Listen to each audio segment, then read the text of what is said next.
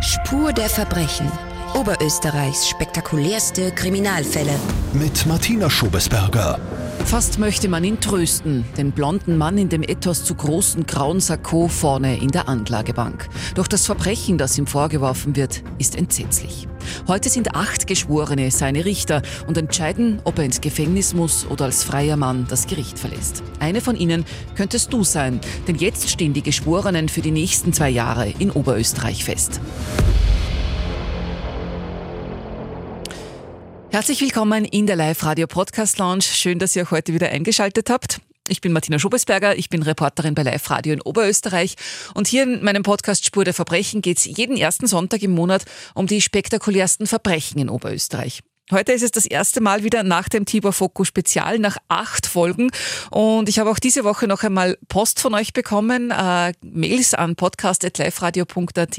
Und auch der Clemens hat mir über die Live-Radio-App noch eine Sprachnachricht geschickt. Also das Thema bewegt euch äh, wie mich noch weiterhin. Der Clemens hat sich über die Flucht Gedanken gemacht. Ja, hallo Martina, da spricht der Clemens. Also im Fall Tibor Foco hat sich bei mir nur eine Frage aufgetan.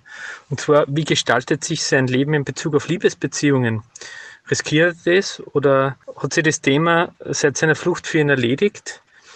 Weil selbst das Freie ist ja einem bestimmten Risiko ausgesetzt. Oder hat er vielleicht eine Frau, die ihn manipuliert hat und den bedingungslos schützt? Spannende Frage. Danke, ciao.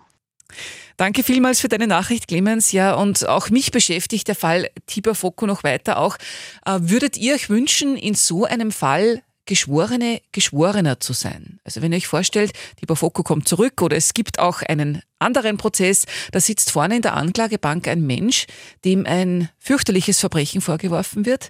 Dieser Mensch beteuert aber, er oder sie war es nicht. Er oder sie ist unschuldig und ihr müsst entscheiden. Schickt ihr diesen Menschen ein Leben lang hinter Gitter oder lasst ihr ihn im Zweifel laufen? Diese Frage habe ich mir ganz oft gestellt und es hat jetzt wirklich zufällig genau gepasst, weil vorige Woche sind die Geschworenen für die nächsten zwei Jahre in Oberösterreich ausgelost worden. Ich habe da dabei sein dürfen am Landesgericht Linz, wobei es ist eher eine öffentliche Veranstaltung, es dürfte da auch jeder hinkommen. Und da haben sich auch ganz viele Fragen aufgetan, so wer kann überhaupt Geschworener werden in Oberösterreich, bei welchen Verbrechen gibt es eine Jury und wie viel haben Geschworene wirklich mitzureden, wenn es darum geht, werfen wir einen Menschen ins Gefängnis oder kommt er frei? Und dazu freue ich mich sehr, heute zwei Studiogäste bei mir begrüßen zu dürfen, die das Thema Geschworene sehr gut, allerdings von zwei ganz unterschiedlichen Seiten kennen. Auf der einen Seite Richter Walter Eichinger, Vizepräsident des Landesgerichts Linz. Schön, dass Sie da sind. Hallo, schön wieder da zu sein. Und Strafverteidiger Andreas Mauhardt, herzlich willkommen. Dankeschön, freut mich hier zu sein. Für Sie sind ja geschworene Gerichte eher eine Bühne und die Jury ihr Publikum, oder? Naja, ich, ich fühle mich ganz wohl dabei, sagen wir so. Wunderbar. Schauen wir uns an, wie das Ganze funktioniert. Und zu Beginn ist natürlich die Frage am spannendsten, fragen Sie viele Oberösterreicher, könnten denn auch Sie Geschworene Geschworener werden? Richter Walter Eichinger, ähm, Sie haben die Auslosung der Geschworenen für die nächsten zwei Jahre äh, in Oberösterreich geleitet. Das ist noch gar nicht so lange her, jetzt eineinhalb Wochen. Ähm, die Hard Facts zu Beginn, wer kann Geschworener werden? Geschworener kann grundsätzlich jeder werden, der zwischen 25 und 65 Jahre alt ist, österreichischer Staatsbürger ist, der deutschen Sprache ausreichend mächtig ist. Diese Personen werden in einem mehrstufigen Auswahlverfahren nach dem Zufallsprinzip ausgelost. Mhm. Was sind denn Ausschlussgründe? Also gibt es Gründe, warum man sagt, der und der, diejenige soll nicht Geschworene werden? Ja, es gibt Ausschlussgründe. Ein Ausschlussgrund wäre zum Beispiel, wenn eine Person aufgrund ihrer körperlichen oder geistigen Einschränkungen außerstande ist, das Geschworenenamt auszuüben oder wenn es für einen Geschworenen eine unverhältnismäßige Härte wäre, ein unverhältnismäßiger persönlicher oder wirtschaftlicher Aufwand wäre, als Geschworener zu kommen. Natürlich sind auch ausgeschlossen vom Geschworenenamt Personen, die eine Vorstrafe haben, die jenseits von drei Monaten Freiheitsstrafe ist oder ein anhängiges Verfahren wegen einer ärgeren Strafsache haben. Also wenn man vorbestraft ist mit drei Monaten? Ja. Und ich glaube, Sie haben mir im Vorgespräch einmal gesagt, ähm, alle Personen, die irgendwie beruflich auch mit Gerichten und Rechtsanwaltsbüros zu tun haben, die sind auch ausgenommen. Ja, genau. Es gibt da einige Berufsgruppen, die ausgenommen sind, angefangen vom Bundespräsidenten über Mitglieder der Bundesregierungen oder der Landesregierungen, genauso wie Richter, Rechtsanwälte, Notare. Solche Berufsgruppen äh, werden vom Gesetz vom Laienrichteramt ausgeschlossen. Mhm. Also Sie beide würden schon mal nicht als Geschworene in Frage kommen. Was wirklich schade ist. Also wäre gerne mal Geschworener. Wäre sicher lustig. Es ist die Frage, ob der, der Strafverteidiger auf der anderen Seite dann bemitleidenswert oder, oder beneidenswert wäre. Ja, es ist wirklich eine gute Frage, wie man reagieren würde. Aber würde mich echt interessieren. Ja? Das wäre natürlich spannend, wenn dann der Verteidiger plötzlich auf der geschworenen Bank sitzt und ein Dr. Mauert 2 als Verteidiger auftritt. Aber ganz so kann man es ja nicht sagen, weil ich ja immer wieder auch als Privatbeteiligtenvertreter quasi auf Seiten des Staatsanwaltes geschworenen Prozesse erlebe und somit unter Anführungszeichen mit Anklagen, jetzt nicht formell, aber praktisch äh, den Job des Staatsanwalts mitmachen darf. Also äh, ja, es würde mir wahrscheinlich erst vor Ort entscheiden, in welche Richtung das Pendel schlagen würde. Herr Echinger, Sie haben gesagt, wirtschaftlich zumutbar, glaube ich. Ähm, reicht der Job, wenn ich sage, das geht sich irgendwie neben meiner Arbeit nicht aus? Würde sowas reichen, das abzulehnen? Nein, das wäre ganz klar kein Entschuldigungsgrund, sondern das Gesetz sagt, es müsste ein unverhältnismäßiger persönlicher oder wirtschaftlicher Last äh, eben sein. Äh, es gibt da einige Entscheidungen bei Landwirten, äh, ist es ausjudiziert, die naturgemäß äh, daheim am Hof gebraucht werden. Die Kühe müssen gemolken werden, ist natürlich so.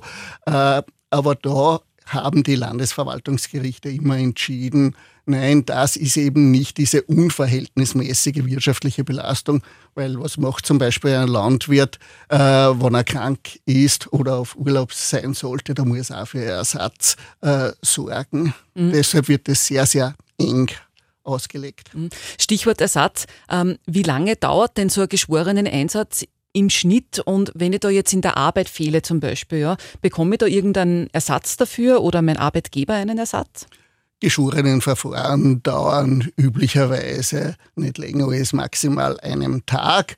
Äh, es ist so, dass die Geschworenen, wenn sie in einem Angestelltenverhältnis sind, läuft äh, der Lohn weiter vom Arbeitgeber. Äh, wenn sie selbstständig sind oder Arbeiter und einen tatsächlichen Verdienstentgang haben, den sie ja bescheinigen können, würde dieser ersetzt. Was jedenfalls beide Gruppen bekommen, äh, sind die Reisekosten und die Diäten, wenn sie zum Beispiel über Mittag da sind. Mhm. Ähm, jetzt werden die Geschworenen alle zwei Jahre ausgelost. Das war eben vor eineinhalb Wochen, ich war dabei.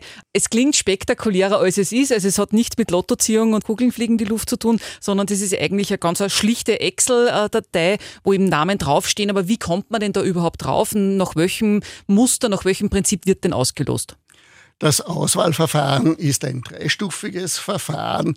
In erster Linie losen die Bürgermeister der Gemeinden aus der Wählerevidenz, aus den Einwohnern ihrer Gemeinde aus und zwar jeweils fünf von tausend Einwohnern. Das heißt, fünf Promille der Einwohner äh, werden ausgelost, eben in dieser Altersrange 25 bis 65 äh, Jahre. Die kommen dann in ein Verzeichnis. Dieses Verzeichnis äh, liefern die Bürgermeister in einem zweiten Schritt dann ab an die zuständigen Bezirksverwaltungsbehörden. Bei den Bezirksverwaltungsbehörden werden die ausgelosten Personen durchgeschaut, werden Strafregisterauskünfte eingeholt und werden äh, dann die Personen, die strafrechtlich verurteilt sind, rausgenommen aus dieser Liste. Die Bezirkshauptmannschaften verständigen auch die ausgelosten Personen, äh, belehren sie auch über die Einspruchsmöglichkeiten. Das wären eben die Gründe äh, Krankheit, äh, gesundheitliche Einschränkungen und all das, was ich äh, zuerst genannt habe. Darüber entscheidet die Bezirksverwaltungsbehörde mit Bescheid. Dieser Bescheid kann bei den Landesverwaltungsgerichten bekämpft werden. Wann aber jetzt die Bezirksverwaltungsbehörden die Liste bereinigt haben, also unter Ausschluss der vorbestraften Leute, kommt diese Liste an den zuständigen Präsidenten des Landesgerichtes Und dort findet in einer öffentlichen Sitzung die Auslosung der Geschworenen nach dem Zufallsprinzip äh, statt. Wir haben da ein computerunterstütztes Programm. Da haben wir die Ursprungsliste von den Bezirkshauptmannschaften. Dann wird das ähnlich wie bei einem CD-Wechsler durchgemischt.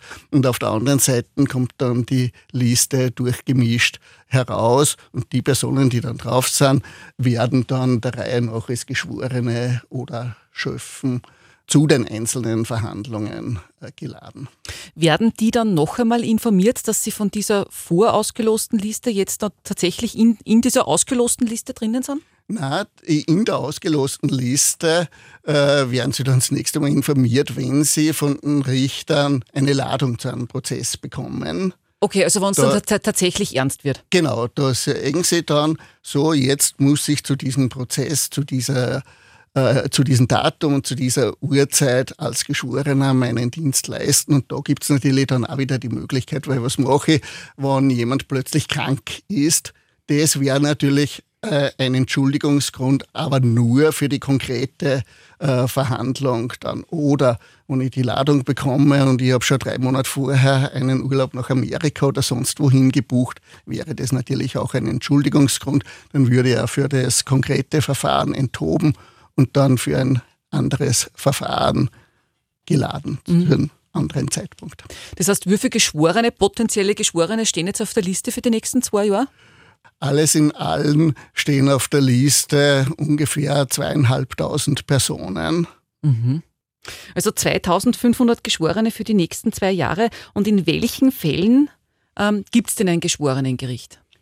Im Prinzip gibt es Geschworenengericht nur für die schwersten Delikte. Das wäre natürlich Mord und alles, was äh, mit Gewalt und einer toten Person im Prinzip in Zusammenhang steht. Ich glaube, Vergewaltigung ähm, und die stirbt dabei, ist genauso natürlich tot.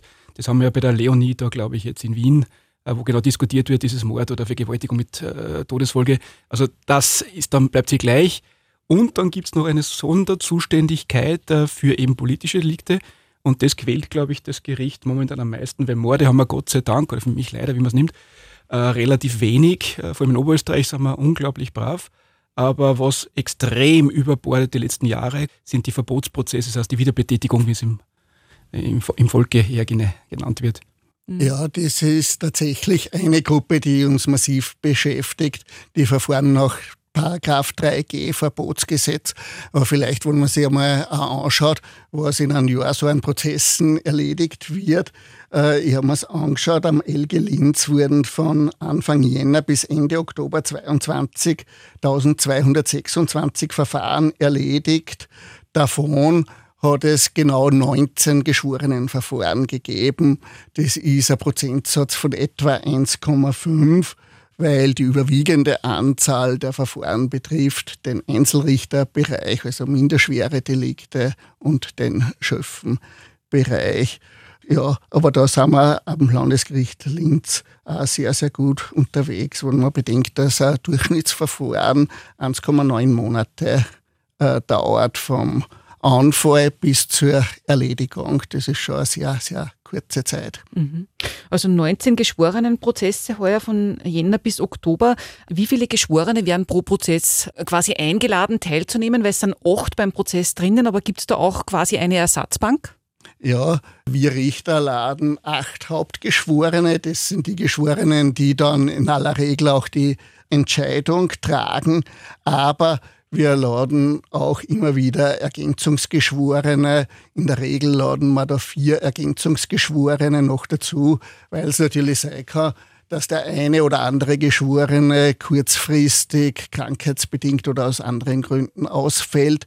In so einem Fall rückt dann an die Stelle des Hauptgeschworenen der Ergänzungsgeschworene. Mhm. Wird da dann, wenn jetzt da gelost wird und streng nach Liste es geht, wird da geschaut, Ausgewogenheit, Frauen, Männer, Alter, irgendwas? Nein rein die Liste. Das würde mich wundern. Na, grund, na, grundsätzlich geht es äh, nach der Liste.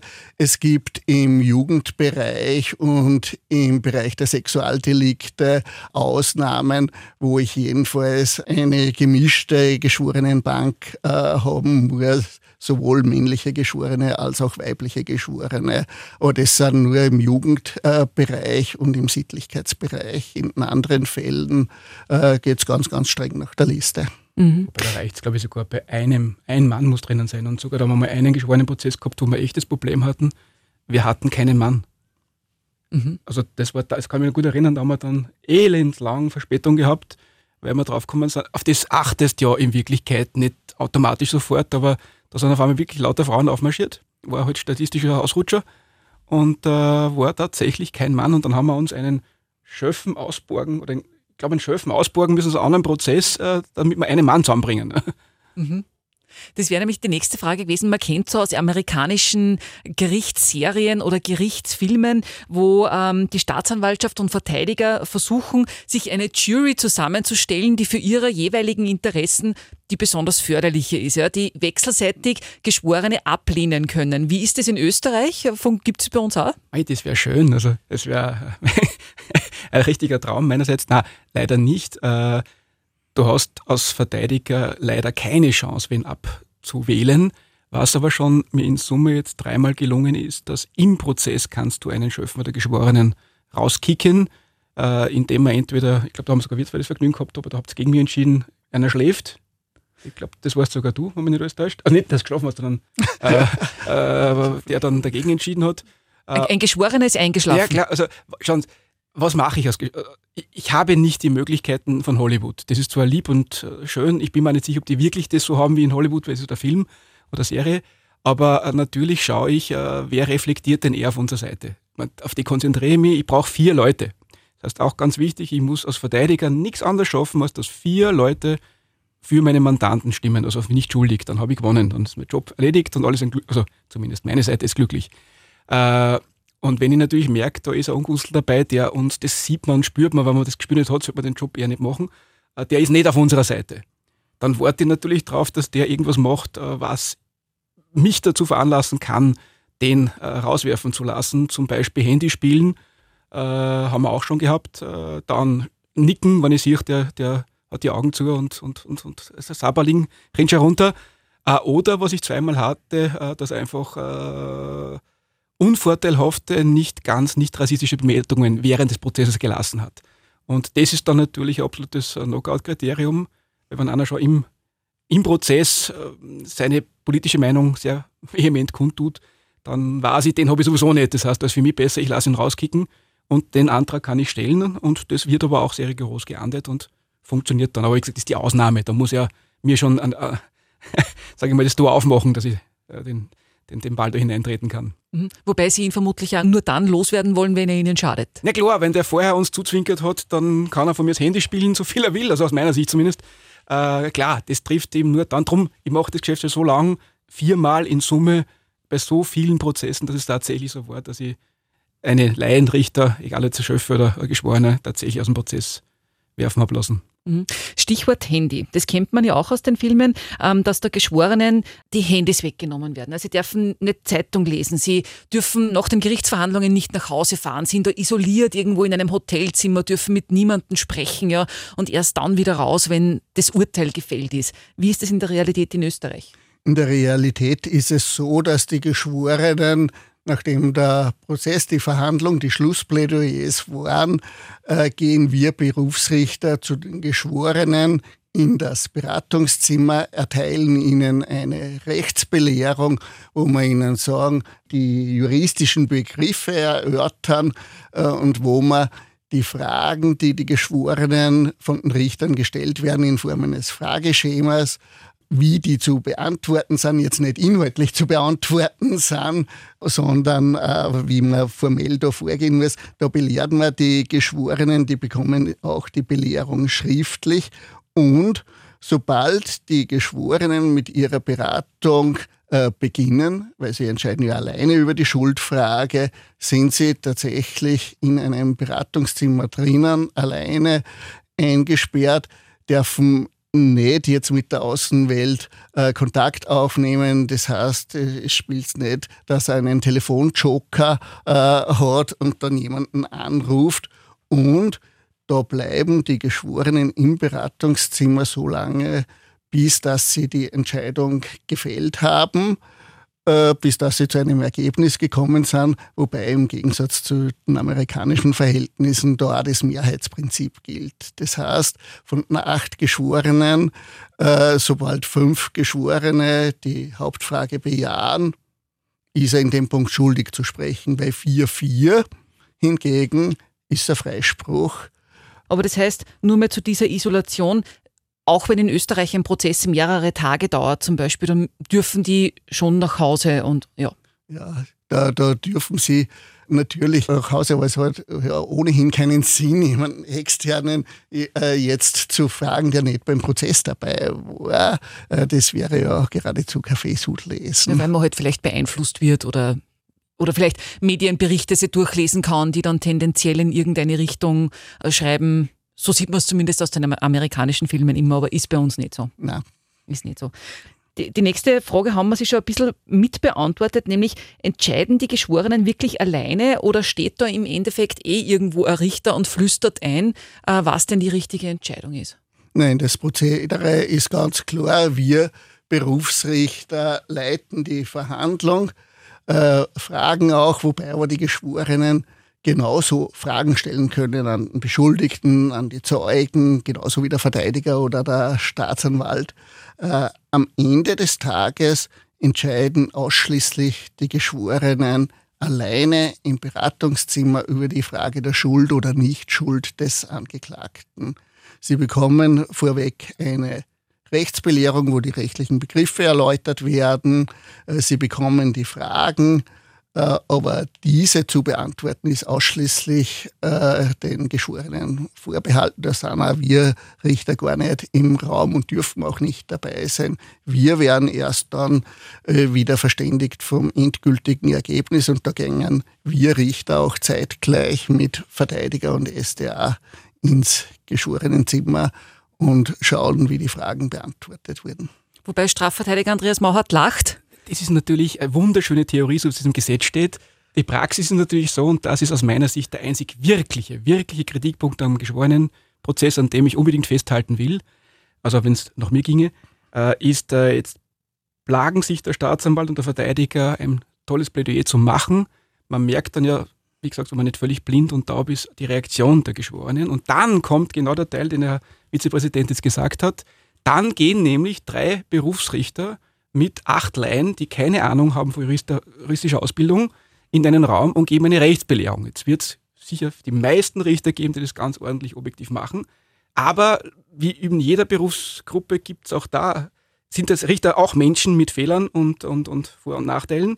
Und wenn man natürlich äh, die Rechtsbelehrung tendenziell theoretisch machen würde, was ich niemandem unterstelle, aber vielleicht sollte schon mal vorkommen sein, weil es ein Riesenunterschied ist, wie ich die Rechts belehre. Und da habe ich Zeitende nie und das ist völlig geheim. Es gibt keine Mitschriften, keiner ist dabei. Also wir können nicht nachvollziehen, was die Richter dann mit den Geschworenen tun. Und ich habe einen Extremfall gehabt, der mich sowas von geärgert hat, jetzt ohne das Gericht zu nennen, hat mit dem Vizepräsidenten gar nichts zu tun, mal ganz klar. Wo ganz eine einfache Sache am Mord, wo also die Rechtsbelehrung nicht sehr aufwendig sein kann, weil ich sage, auch der Laie und darum ist die Kritik, das sind ja Laien ja völlig wurscht, was ein Mord ist. Da brauche ich kein Juriststudium. Das weiß ich ja so. Das weiß man, glaube ich, ab dem fünften, sechsten Lebensjahr kann man das ungefähr beantworten. Äh, und da hat die Rechtsbelehrung, sage und schreibe, zweieinhalb Stunden gedauert. Also die Richter waren zweieinhalb Stunden Rechtsbelehren und die Beratung selber hat eine halbe Stunde gedauert, der Geschworenen. Also da hat man dann zumindest als Verteidiger ein bisschen frustriert den Verdacht, dass vielleicht in der Rechtsbelehrung schon das eine oder andere vielleicht tendenzielle Wort gefallen sein könnte, und darum, das ist etwas, was der Gesetzgeber ändern müsste. Nur, ich habe halt Angst, wenn man das Paket aufschnürt, dann haben wir keine geschworenen Gerichtsbarkeit mehr, weil dann ist weg. Aber das werde ich nie verstehen, warum man das gemacht hat, dass nicht der Staatsanwalt und der Verteidiger bei der Rechtsbelehrung zumindest anwesend sein dürfen. Denn dann würde man sich als Richter auch niemals dem Vorwurf aussetzen, was ich natürlich nicht tue, äh, dass man vielleicht tendenziell belehren könnte.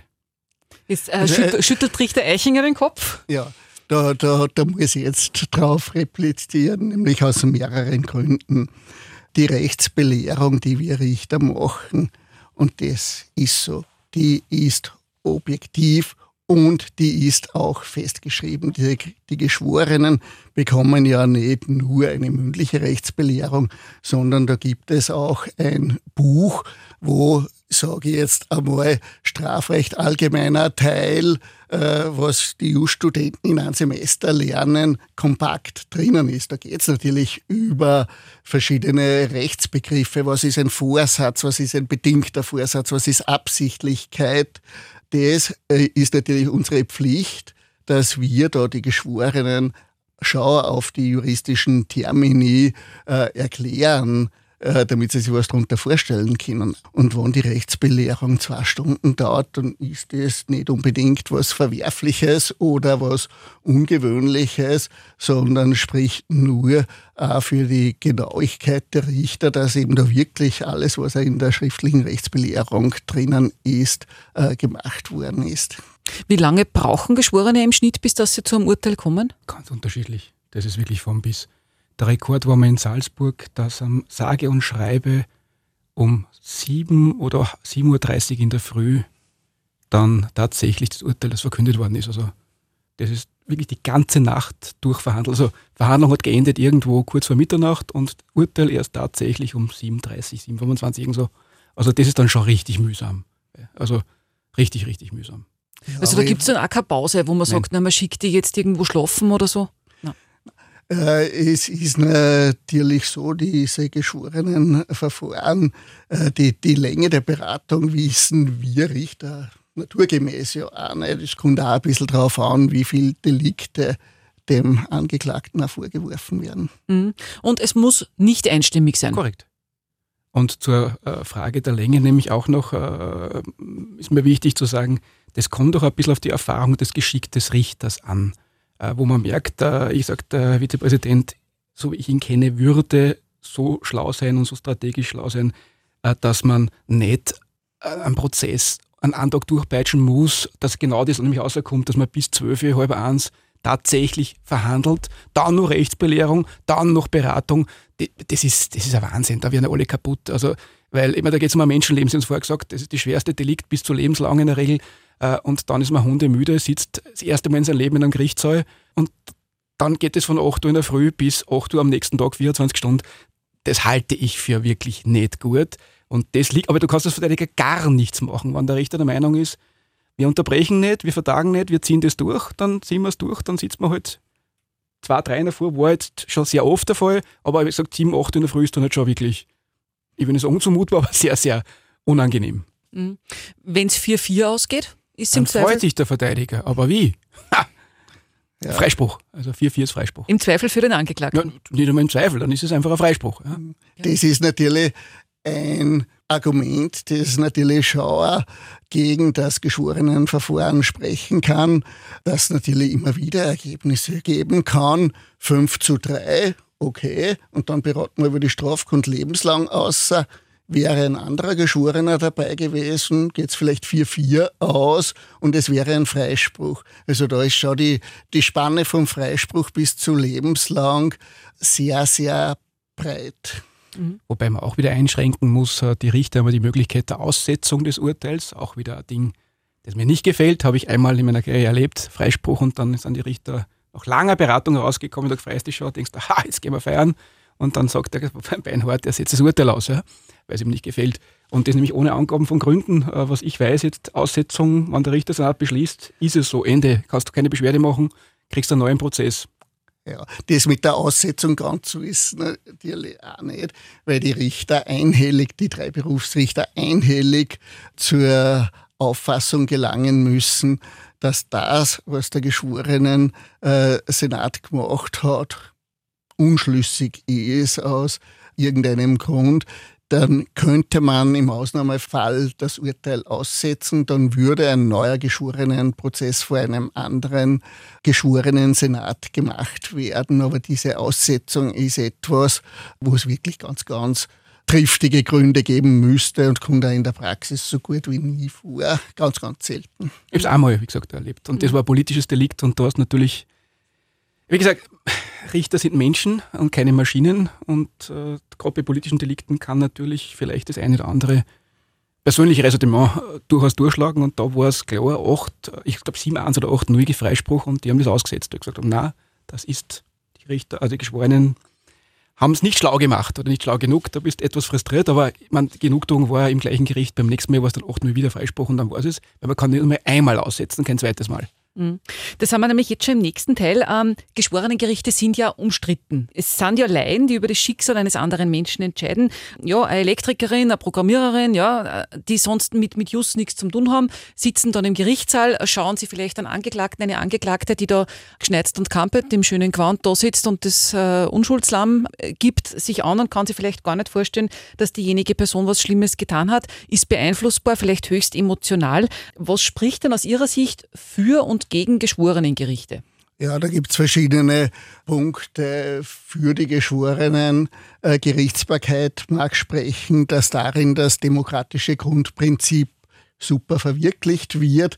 Es mag auch dafür äh, sprechen, dass ja das Geschworenenverfahren seinerzeit geschaffen wurde als Gegenstück zu irgendwelchen kaiserlichen Machtsprüchen oder zur Kabinettsjustiz in einer Zeit, wo einfach das Misstrauen äh, breiter Bevölkerungsgruppen gegen die Berufsrichter, wo aus dieser Zeit kommt ja das Geschworenenverfahren, diese Laienbeteiligung. Das mag das Geschworenenverfahren durchaus rechtfertigen. Auf der anderen Seite gibt es natürlich Umstände, die dagegen sprechen könnten, dass eben Laien die entscheiden, da kann jeder, da kann Sie oder mhm. ich, nein, ich nicht, aber Sie ja. oder, oder jemand anderer zwischen 25 und 65 äh, dabei sein. Und die entscheiden tatsächlich als Laien über die schwersten Verbrechen. Das heißt, da geht es ja um Dinge zwischen 10 und 20 Jahren oder lebenslang beim Mord oder um irgendwelche politischen äh, Delikte. Äh, da entscheiden eben dann, aber ist das auch so gewollt? Es ist im, im Artikel 91 BVG so geregelt, dass die Laien da äh, dabei sein sollen.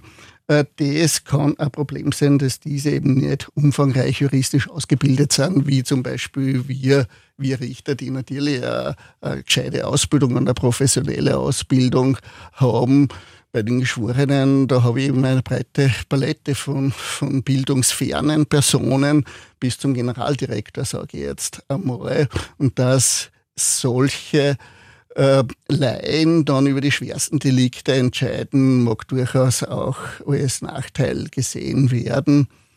Und ein weiterer Nachteil, den ich schon irgendwo sehe, äh, ist, dass die Geschworenen den, ihren Wahrspruch nicht begründen müssen. Die einzige Begründung ist, der Schuldspruch oder der Freispruch im entgegengesetzten Fall gründet sich auf den Wahrspruch der Geschworenen. Und dieser Wahrspruch ist in Wirklichkeit vor dem obersten Gerichtshof ja, faktisch unbekämpfbar oder sehr schwer bekämpfbar. Man kann Verfahrensmängel bekämpfen, man kann die Strafe bekämpfen, aber, den, den Wahrspruch als solches, da, da beißen wir als Verteidiger die Zehnte aus. Naturgemäß sieht man als Verteidiger das anders. Also ich, ich hänge an den geschworenen Prozessen, nicht nur weil es mir Spaß machen. Ich glaube, das ist so das letzte Stück echter Demokratie und äh, Meinungsfreiheit, die wir haben. Und äh, ich wiederhole mich, und das ist überhaupt keine Kritik. Ich verstehe mich, äh, also auch mit Herrn Vizepräsidenten privat sehr gut und mit vielen anderen Richtern sehr gut befreundet. Und, äh, aber trotz alledem sehe ich Richter als Menschen und sie sind nicht vollkommen. Und wenn es darum geht, dass es bis zu lebenslanger Haft geht oder sehr, sehr hohe Strafen geht, ist mir tausendmal lieber. Ich habe breit gefächert acht Leute aus dem Volk, die sich nicht kennen, die aus ganz verschiedenen Regionen kommen. Äh, und das Pech, dass ich acht, äh, wie der äh, Vizepräsident sehr, sehr, sehr blumig formulierte, bildungsfremde Menschen, die überhaupt total keine Ahnung haben, was sie tun, statistisch sehr unwahrscheinlich. Und ich brauche eine Mehrheit von fünf für einen Schuldspruch. Und das ist schon respektabel. Und äh, mir ist es lieber, ich habe breit gefächert Leute wie du und ich da sitzen, die nämlich mit Bauch und mit Menschen und Hausverstand äh, das beurteilen und nicht nach jahrelangem Bücherstudium und den 120. Prozess in diesem Jahr äh, vielleicht ziemlich abgebrüht, äh, viele Nasen gar nicht, mehr, gar nicht böse gemeint, gar nicht mehr so sehen, weil es so selbstverständlich ist. Also ich finde, das ist sehr, sehr, sehr wichtig, dass es Geschworenengericht gibt. Ja, es gibt den Nachteil der Nichtbegründbarkeit, aber da habe ich lieber acht und habe die Chance, dass halt ein paar mir glauben, zu Recht oder zu Unrecht, das werden wir nie wissen, war es aber der Berufsrichter nicht.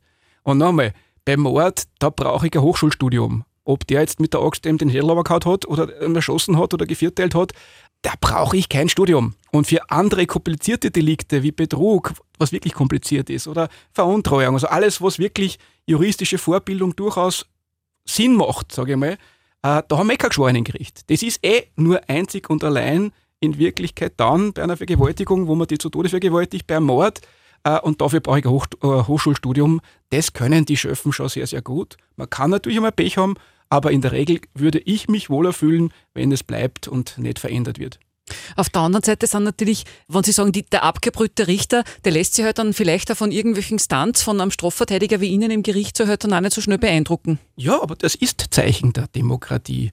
Wenn der Verteidiger es schafft, einen Unschuldigen rauszuboxen, weil halt die Argumente so sind, dass im Zweifel für den Angeklagten zu argumentieren ist, dann hat das seine Richtigkeit. Und das hat der Gesetzgeber so gewollt und das soll so sein. Und ein kluger Spruch ist lieber äh, 100 Schuldige davonkommen lassen, als einen Unschuldigen köpfen. Also das ist ein sinnvolles Prinzip. Und nur mal, wir sind nicht in Amerika, ich kann nicht zaubern. Wenn der Staatsanwalt die Beweise präsentiert und da muss man dazu sagen, der Prozess führt ja ein Berufsrichter. Ist ja nicht so, dass man sagt, so in der Früh kommt man, dann präsentiert der Verteidiger seine Show und dann gehen die beraten, nachdem sie eine kurze objektive Rechtsbelehrung durch die Richter gekriegt haben und dann machen sie das alleine. Erstens, sie kriegen ja keine Entscheidungsfreiheit im, im klassischen Sinn, sondern sie kriegen ganz konkrete Fragen, die der Berufsrichter Senat vorher stellt. Auch das ist, glaube ich, ist nie jetzt rausgekommen, ist nicht so wie in Amerika, wo es geht, schuldig, nicht schuldig, sondern da wird genau gefragt, hat der Herr Mayer am 12. April 2000 sowieso am Hauptplatz Linz durch sieben Messerstichen äh, in den Hals den Herrn XY vorsätzlich getötet? Ja oder nein? Mhm. Das heißt, da wird ganz konkret gefragt und die müssen nur diese konkrete Frage beantworten. Und nochmal, dafür brauche ich ein Studium. Also das ist relativ simpel. Äh, und darum, äh, das, das passt schon so ganz gut, wie wir es haben. Mhm.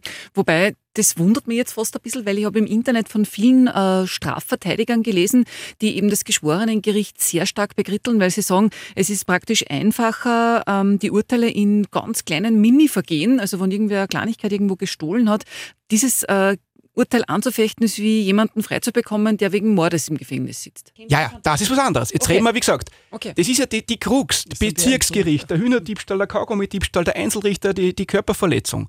Da kann ich, also Einzelrichter wohlgemerkt, da kann ich die Beweiswürdigung angreifen. Sobald ein Tribunal entscheidet, das heißt entweder Schöffengericht oder Geschworenengericht, habe ich das nicht. Das sind aber die Entscheidenden, weil gar nicht böse gemeint, ob ich jetzt äh, drei Monate bedingt kriege, ist auch nicht lustig, ja, brauchen wir nicht diskutieren. Aber mein Leben geht weiter. Aber wenn ich drei Jahre Schorf oder fünf oder zehn oder zwanzig Jahre Schorf kriege, na, ich meine, bitte, da ist es ein bisschen schwieriger. Und genau dort, wo es ums Menschenleben geht und um die Zukunft geht, kann ich die Beweiswürdigung nicht angreifen. Und das ist ein richtiges Manko, hat aber mit dem Prozess original gar nichts zu tun.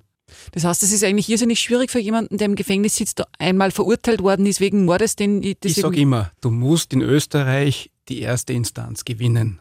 Wenn du das nicht schaffst, dann bleiben dir Strohhalme. Nicht mehr, nicht weniger. Und das kommt halt, ist aus der Praxis gesprochen immer wieder vor, dass sich Leute Geld sparen wollen, weil es wird schon nicht so schlimm werden und dann sitzen sie heulend äh, und, und, und zetern vor mir, ah, das ist so gemein und der Richter so arg und überhaupt alles, die Welt ist unfair und sagen, na bitte machen wir Berufung. Und dann muss man sagen, ja lieber Freund, eh lieb, aber geht halt nur sehr eingeschränkt. Das heißt, ab dann habe ich Strohhalme und Strohhalme neigen dazu, dass sie reißen weil die sind selten so stabil und jetzt sind sie überhaupt nicht mehr das Papier. Äh, drum, na, also das ist wirklich ein Problem, weil die Leute das nicht wissen. Die glauben, wie in den amerikanischen Filmen, der Richter erster Instant macht, die sparen mir das Geld und dann mache ich mit einem Anwalt eine Berufung, gewinne So funktioniert es leider nicht. Mhm. Wie geht's denn Geschworenen mit ihren Entscheidungen? Also ein Grund, warum ich diese Folge jetzt nach meiner Tibor Foko Spezialserie gemacht habe, ist ja die, dass ja damals da Geschworene gesagt haben, ja, na, irgendwie, das hat irgendwie nicht passt bei, bei dem Prozess, weil wir sind da, wir haben eh schon drüber geredet, der, der Prozess ist durchgepeitscht worden, wir sind beeinflusst worden, was immer, also angeblich, ja. Aber wie geht's denn so Geschworenen mit der Entscheidung, die sie getroffen haben? Gibt's da welche, die dann nachher damit hadern? Also aus Sicht eines Richters erfahre ja die Entscheidung, wie es den Geschworenen nachher geht, nicht wirklich. Insofern äh, bin ich da der falsche Ansprechpartner und kann dazu nichts sagen, weil für die Geschworenen und für mich ist der Prozess nach dem Urteil erster Instanz beendet. Es gibt ja keinen Kontakt im Nachhinein mit den Geschworenen. Insofern äh, wäre es Kaffeesud lesen, da irgendetwas zu sagen dazu. Naja, insofern ist man als Verteidiger oft näher schon dran, weil natürlich der Richter macht seinen Job äh, und geht dann, während in der Regel ich ja zwangsweise mit Mandanten seiner Familie da bleiben muss. Und da passiert es doch immer wieder, dass nachher, äh, sei es jetzt erlaubt oder nicht erlaubt, aber Geschworenen dann herkommen und sich fast entschuldigen, naja, äh, tut mir jetzt so leid, dass es ausgegangen ist, also wo es dann weißt, der hat wahrscheinlich eher nicht für schuldig gestimmt. Also ja, man merkt schon, äh, dass viele dann nachher dir nicht in die Augen schauen können. Das merkt man schon beim Rauskommen teilweise. Äh, kann man ungefähr meist an der Körpersprache ablesen, ob man es recht hochquinkt oder eher nicht. Äh, wenn du den immer in die Augen schauen können, dann weißt, das wird nichts werden. Und äh, ich kann mir schon vorstellen, dass man hadert, wenn man jetzt 5-3-Urteil hat, was leider immer wieder vorkommt. 5-3 heißt 5 schuldig, 3 nicht schuldig. Äh, natürlich ein Albtraumurteil als, als Verteidiger, was du weißt, um, ah, Depper, das stimmt, Entschuldigung, aber ah, stimmt, weniger und das hätte funktioniert. Und dann kriegt man, habe ich auch eins gehabt, tatsächlich lebenslang, nämlich, das ist dann echt fad. Also äh, war nicht mein Prozess, ich habe erst in die Berufung genommen, aber 5, 3 und dann lebenslang, bumm. Das war dann auch so ein Paradefall, der nachher gekommen ist, wo du sagst, naja, jetzt ist schwierig.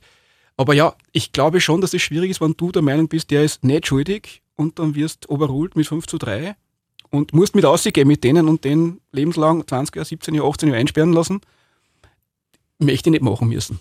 Mhm weil Sie sagen, die Menschenkenntnis haben und, und die Geschworenen lesen und beurteilen können. Gibt es da eine Strategie, wenn Sie zum Beispiel sehen, das ist, irgendwie eine mehrheitlich weibliche äh, Jury zum Beispiel, ja, oder es sind mehr ödere, jüngere, können Sie uns da ein bisschen in Ihr Nähkästchen äh, reinschauen lassen, wie Sie das bespüren? Meine persönliche Strategie ist ziemlich simpel. Äh, jetzt mache ich mal Konkurrenz wahrscheinlich aus dem äh, ich behaupte jetzt ganz frech und vielleicht unsympathisch, dass mittlerweile der moderne Mensch ein absoluter Lemming ist. Das heißt, äh, Menschen, die Courage haben und eigene Entscheidungen treffen, die kannst du auf einer Hand abzählen. Das Gros macht das nicht, weil wir sind durch Medien, die machen eh alles für uns, man braucht nicht mehr denken.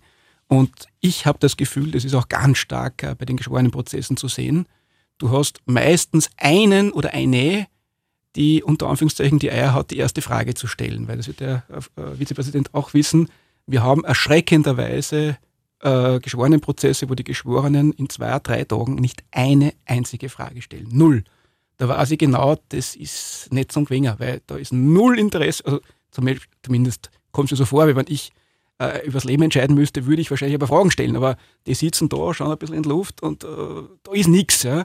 Und dann gibt es aber immer welche, da sieht man, der schreibt von Anfang an gleich mit, der hat seinen Notizblock mit, der ist ein Schulschreiber mit und der traut sich tatsächlich eine Frage zu stellen, nämlich die erste, das ist immer die entscheidende.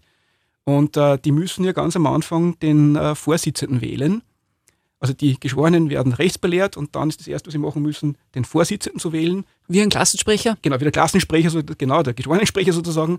Und äh, jetzt behaupte ich einmal ganz frech, äh, hast du den auf deiner Seite, hast du gewonnen, weil du immer drei Lähmungen mindestens hast die selber nichts entscheiden, wo ich sage, ah, machen Sie das oder mach du das, weil dann brauche ich nicht entscheiden. Du hast das eh schon so gut gemacht und es wird schon mitgeschrieben und der Krawatten hast du da, also mach du das.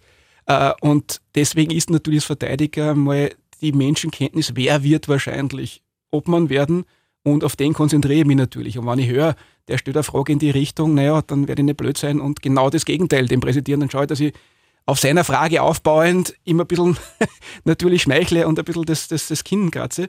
Äh, in der Hoffnung, dass der dann vielleicht das auch so sieht, äh, wie wir das sehen, nämlich dass, in, ich habe das Glück, dass ich einen Unschuldiger vertritt, dass mein Mandant tatsächlich unschuldig ist. Mhm. Und Ihre Erfahrung noch, gibt es geschworenen Zusammenstellungen, die erfahrungsgemäß eher mild urteilen, eher freisprechen? Oder gibt es ähm, Zusammenstellungen, zufällige natürlich zusammengeloste, die eher strenger urteilen? Meine Erfahrung ist, fragen die Geschworenen viel, hast du tendenziell viel höhere Chancen auf einen Freispruch. Sitzen sie völlig apathisch da und machen gar nichts, was leider sehr oft vorkommt, äh, hast fast keine Chance. Weil ich kann ja nur machen, dass die Geschworenen uns folgen. Aber wenn die überhaupt nicht reagieren und einfach da sitzen wie sollen und gar nicht sich in die Karten schauen lassen, weil sie keine Frage stellen und jede Frage verrät ja, was du ein bisschen Menschenkenntnis hast, was er denkt. Es ist ganz selten, dass einer so schlau fragt, dass es völlig objektiv ist. Meist du fragst, aufgrund der Fragestellung siehst du ja schon, in welche Gedankenwelt, in welche Richtung der geht. Fragt er in Richtung, er hilft uns oder fragt er in Richtung, jetzt haut er nur mehr drauf. Ja? Äh, das ist, glaube ich, für jeden Richter und für jeden Verteidiger, da musst du jetzt kein großer Menschenkenner sein, das kriegst du schon aus der Fragestellung mit. Mhm. Und darum kommen da gar keine Fragen. Meine persönliche Erfahrung, meistens ein 8-0-Urteil, wo einfach gar keine Eigeninitiative drin ist. Ich kriege Rechtsbelehrung, einer sagt schuldig, kann sagen, ja, machen wir. Und dann war es das. Okay. Es hängt natürlich von den einzelnen Persönlichkeiten der Geschworenen ab. Manchmal gibt es in der Tat welche, da wird sehr, sehr viel gefragt. Gerade Podcast Foco ist relativ viel gefragt worden, auch seitens der Geschworenen.